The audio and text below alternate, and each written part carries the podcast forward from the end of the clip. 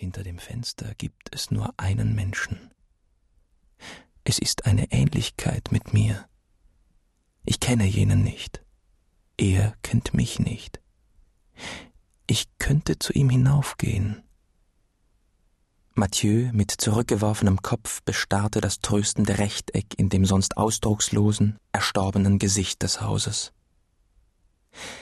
In ihm wurde eine Sehnsucht geweckt, Verlangen nach Gemeinschaft, Ungeduld, eine Kühnheit, die Kühnheit, in dies Haus einzudringen, einen Menschen dieser Stadt, den ersten Menschen, von dem er eine Spur entdeckt hatte, zu bedrängen, um ihn kennenzulernen. Alle Erinnerung, die er aus anderen Städten mitgebracht hatte, schien ihn verlassen zu haben. Er kannte nur noch sich, nur die Empfindungen dieser Augenblicke. Lebendiges Leben war allein das, was er keineswegs deutlich unter seiner Kleidung empfand. Ein bisschen Wärme, irgendein abstruses Verhalten. Nichts schien dem Spiegelbild zu gleichen, das er als einen verworrenen Trieb von sich selbst entwarf. Er sagte laut Die inwendigen Erlebnisse aller Bewohner dieser Stadt sind den meinen unähnlich. Und nach einer Weile Wir gehen durch die Straßen, bis unsere Liebe schlimm wird. Damit tat er einen Schritt zur Haustür hin, entschlossen, den Türgriff zu fassen, sich notfalls mit Gewalt oder Geschicklichkeit Einlass zu verschaffen.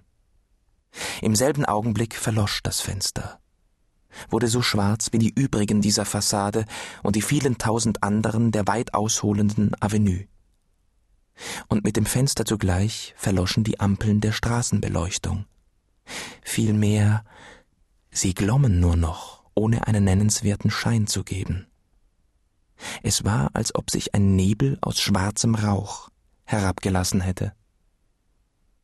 Mathieu gab seinen Vorsatz, in das Haus einzudringen, sogleich auf. Er sah in der Tat einen Augenblick lang nichts. Es ist das letzte erhellte Fenster dieser Stadt in dieser Nacht gewesen. Jetzt bedarf es der erleuchteten Straßen nicht mehr. Die Stadt verschwendete das Licht, weil noch ein einziger zu erkennen gab, dass er nicht schlief. Alle, die auch hinfort nicht schlafen, sind im Dunkeln oder hinter schwarzen Schotten oder in fensterlosen Kellern.